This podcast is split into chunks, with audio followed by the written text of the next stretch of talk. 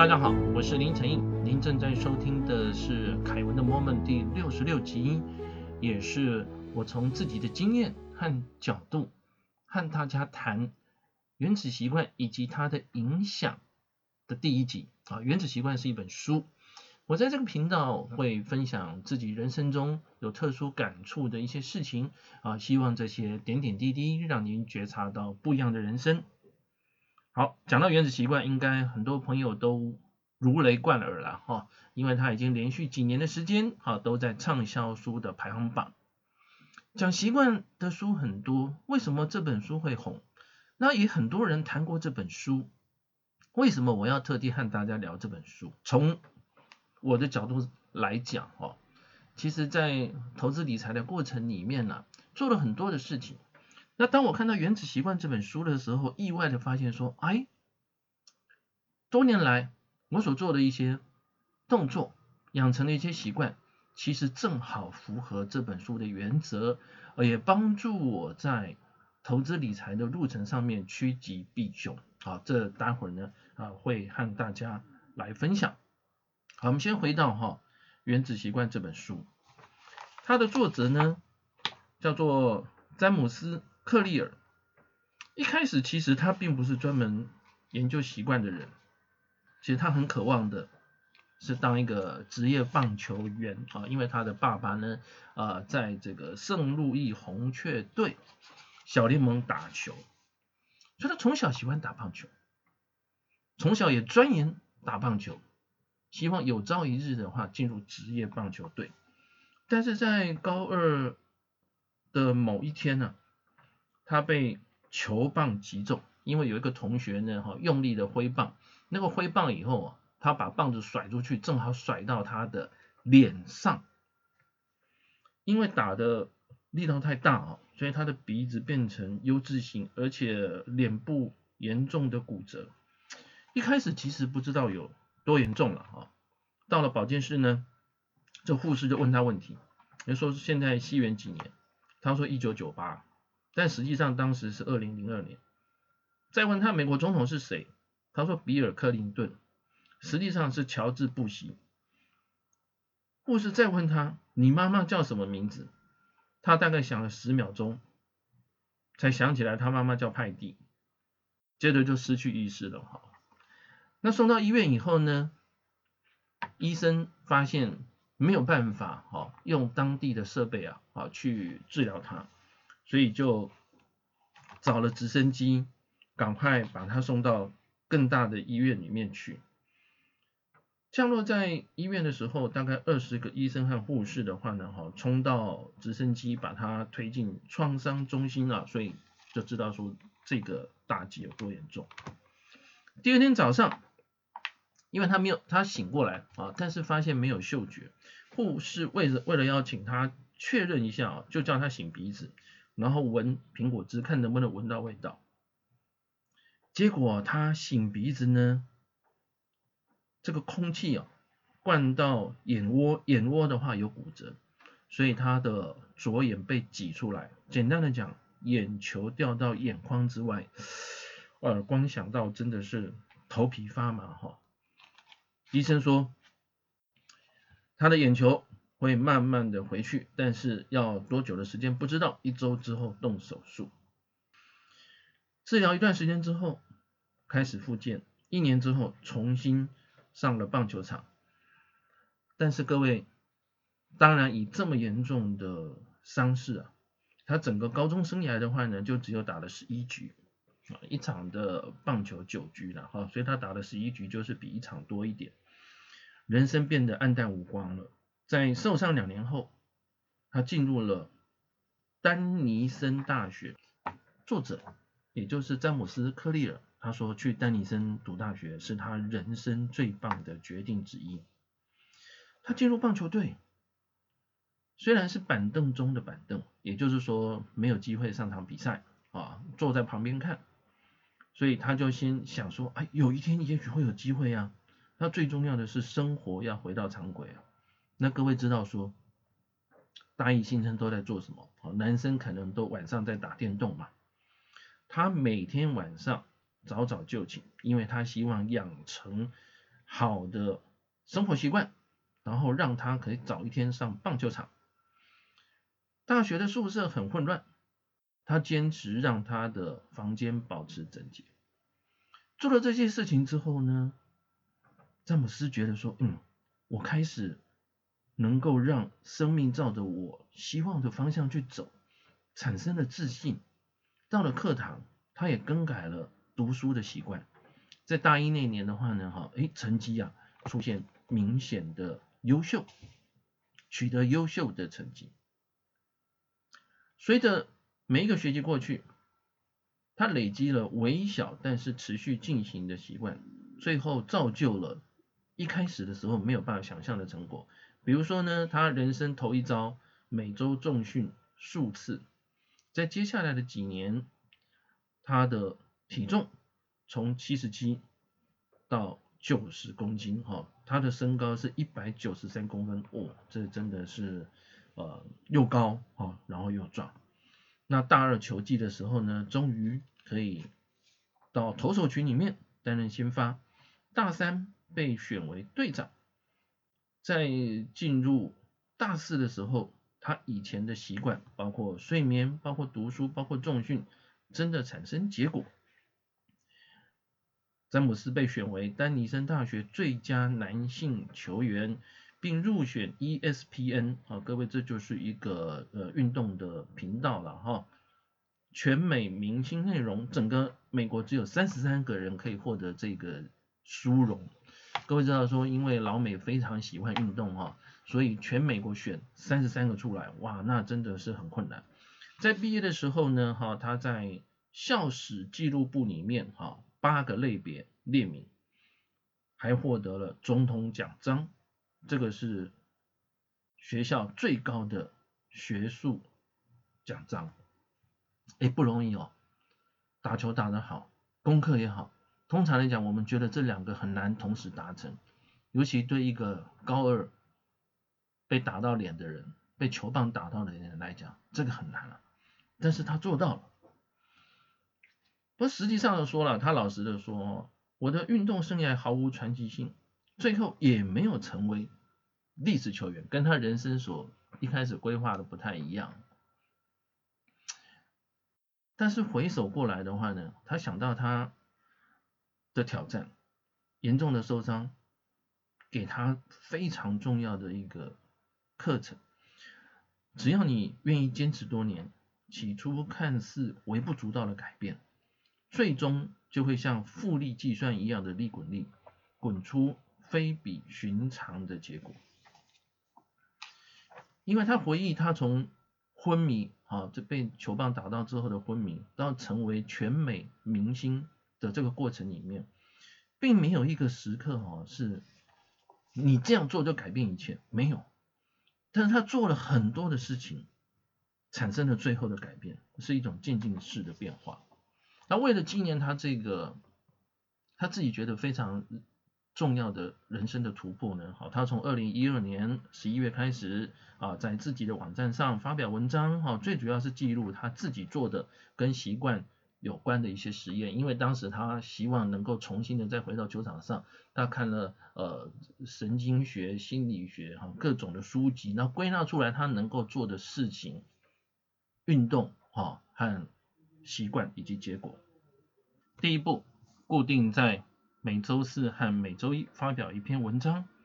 哎，光做这件事情哦，就开始有人去订他的电子报，几个月就到一千人。到二零一三年年底，也就是大概一年一个月以后，订阅的人数超过三万人。二零一四年的时候，订阅他电子报的人变成十万人。一两年前他开始做这件事情的时候呢，哈，觉得自己像冒牌货。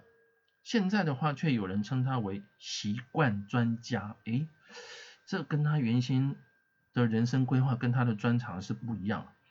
二零一五年。电子报的订阅人数到二十万，美国有一家很知名的出版社企鹅兰登书屋签合约，开始写这本叫做《原子习惯》的书，读者群增加，事业上面的机会就开始来，还受邀到顶尖的企业演讲，讲什么呢？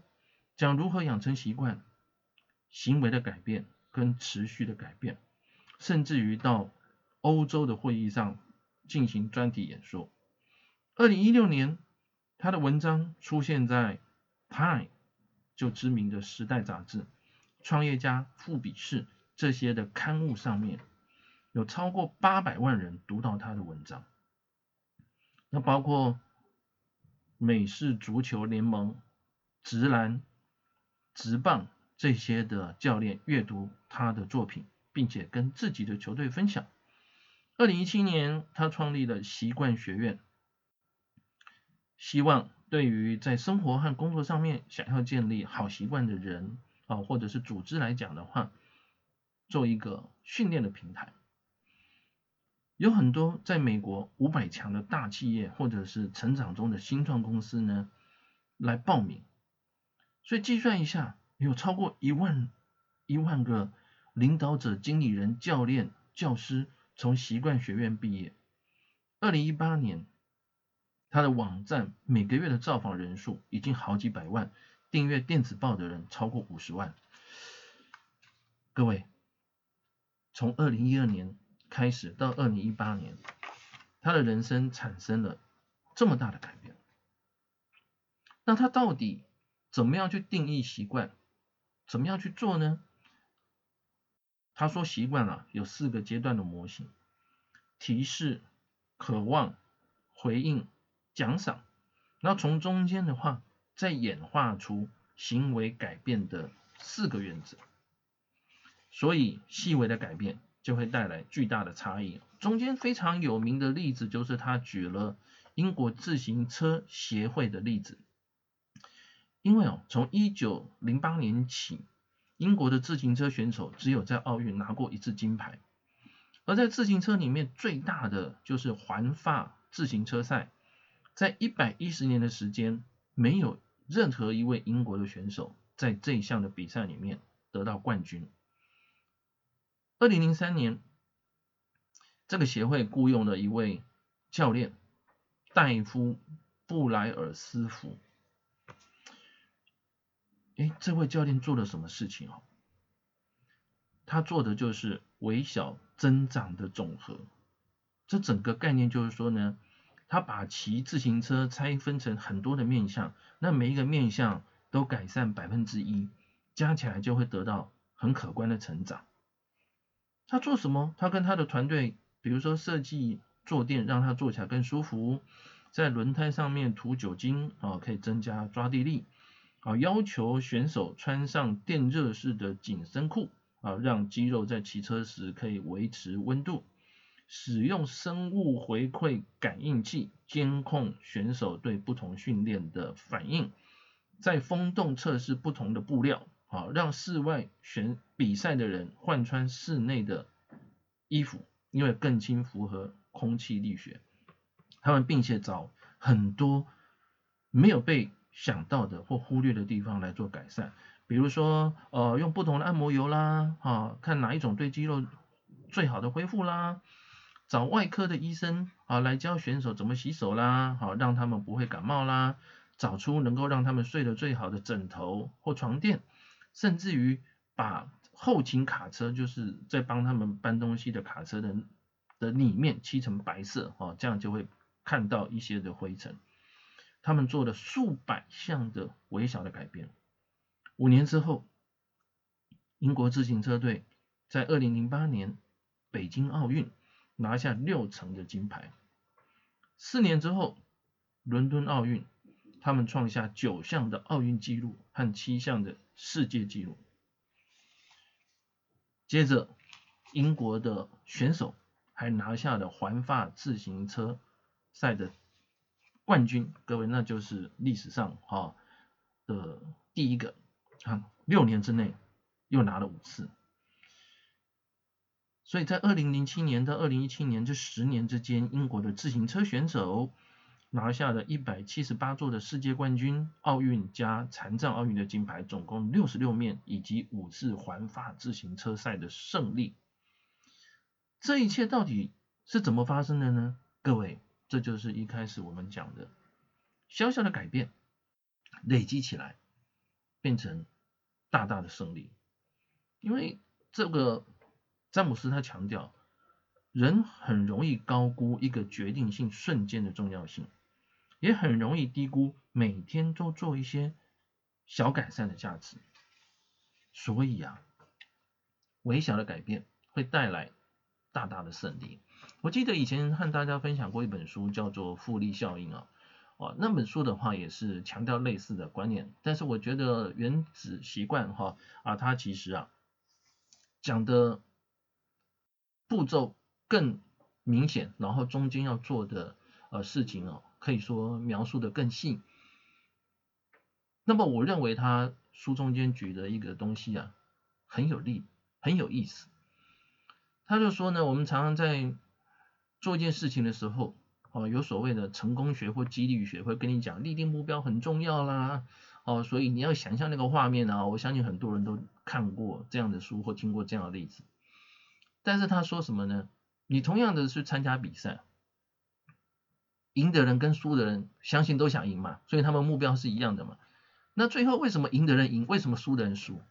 诶，所以不是目标的问题，是你中间怎么做的问题。这本书称呼为叫做系统。好，像我自己的话呢，哈，在投资上面呢。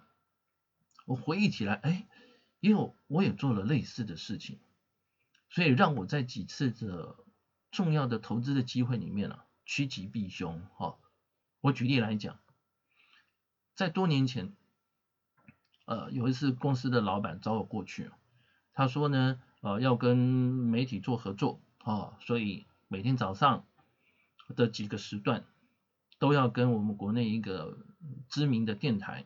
来连线啊，大概讲两分钟之内，我当时台股的变化其实还好，因为你就是看着电脑啊，看着行情哈，然后讲啊，现在比如说哪些强哪些弱啦，指数攻到哪里啦，或指数跌到哪里啦，类似这样状况。但是呢，后面出现了另外一个比较大的改变，因为有这个常常连线的关系啊，另外一家的电台找到我们，然后说希望呢，在早上的我记得是八点钟还是七点五十分的话，要做一个连线。那那个还没开盘要讲什么呢？还还没开盘要讲的是前一天的台股的变化跟早上会影响到台股的因素。那当然很重要的啊，就是比如说美国股市啦，啊，那前一天的陆港股啊或欧股啦，那接着呢，黄金、石油，甚至于是一些原物料哈或债券、利率、汇率啊这些的变化，在几分钟之内。讲完之后，然后还会跟主持人可能会进行哈啊一两个 Q&A 这样子。老板要叫我做这件事情，哇，我超紧张，因为当你早上要做这件事情的时候，那你几点要起来啊？所以一开始的时候，我记得好像还没六点我就起床了哈，啊，在找这个资讯，在整理。那重要的是你怎么去判读，所以我就会开始关心他们的价位。啊，跟特别的一些转折，那这个连线持续了几年的时间哈，那么一直到这个节目告一段落，我就慢慢的养成了一个习惯，就是每天早上在开盘前啊，甚至开盘前可能半个小时或一个小时之前的话呢，哈，就会呃把这些的资料整理好。那到后来呢，进入了专业的法人机构之后的话，也养成这个习惯，所以有时候早上。行情的变化可能一般人还没有反应过来，但是我对啊它的趋势，好，甚至里面的一些数据啊公布的这些大的方向，都已经记在脑海里面，朗朗上口。比如说棉花走势了哈，特别是说如果你喜欢做期货或做原物料的人啊，才会比较去做留意。但是在我观察产业变化的过程里面啊，我发现说棉花很多人都知道它会用来做衣服嘛，啊，做衣服的原料。但是呢，我们在做衣服的时候呢，哈，它会有棉花跟化纤，化纤就是化学纤维中间的比例。那化学纤维的话呢，哈，啊，它的上游，啊是石化原物料做出来的。衣服里面有的会用棉跟化纤会混纺，所以当棉花贵的时候，通常来讲用化纤呢就会比较多一点，在当时的情况，哦，或者是全世界的使用量，好，化纤就会多一点。而当花当棉花便宜的时候呢，这个使用量就会少一点。那我观察到这个趋势之后的话呢，哈，有几次当棉花从非常低的价格开始慢慢走高，走高到一个瓶颈突破了之后呢，也就是说化纤的使用量要开始增加了，因为棉花变贵了哈。我发现化纤相关的公司股价都还没有什么太大的表现，营收上面已经开始有增长了，但是在获利上面，因为我们的获利是三个月公告一次嘛，啊，在季报的部分呢还没有公告，或公告了还没有出现变化，因为那是过去三个月啊，那获利会开始好转的，其实是在后面的这几个月。那也因此呢，我知道了后面获利会好，所以就去投资了相关的股票，几次的重要的转折或行情的。很幸运的都抓到了，那这个是来自于什么呢？来自于每一天早上我去追踪这些数字的变化，用手一行一行把它抄下来，看久了之后，你就会知道说，嗯，哪边是低档，哪边是高档。但是当他们开始出现变化或集体出现变化的时候，哎，有什么事情在发生了啊？比如说债券的价格普遍的。变高，因为呢，债券的值利率，哈，跟利率的话，可以说是非常的敏感。利率走高的时候呢，债券容易走低。但是有，因为利率是每隔一段时间才会公布一次，那债券的话则是会反映未来先波动的。所以，如果我们要知道利率的动向，通常我们可以先观察债券。那这也是另外一个，就是说在观察的过程里面，我们可以去发现的。当然，很多朋友会说了哦，哎，那很简单啦。我们就看图表就可以了嘛。可是实际上来讲，你能够在脑海里面产生印象，甚至于是画面的，其实是每一天用手把它抄在簿子上，把它抄在笔记本里面，你才会对这个数字产生敏感性。那当我看到《原子习惯》这本书的时候，我意外的发现说啊，原来这么多年来啊，我所做的这件事情。就是有人说所谓的哎，你有第六感吗？或者是你怎么发现的？其实没有，那就是每一天你去抄写的基本功。那原来这个就是原子习惯，小小的改变累积到后面的话，产生的一些机会和胜利。当然，我也呃把这个经验分享给我们各位朋友。如果你能够做得到，对你有兴趣的商品跟他们相关的东西。你可以每天把它记录下来，我相信不需要几年了，大概几个月的时间的话，你对它的数字大概在哪里波动，好，或者是说呢，它在突然之间产生什么样的转折，后面发生什么事情，你会慢慢的发现说能够去掌握到他们可能的节奏，这个在投资理财上面就是很好的一个累积。好，我们再回到《原子习惯》这本书。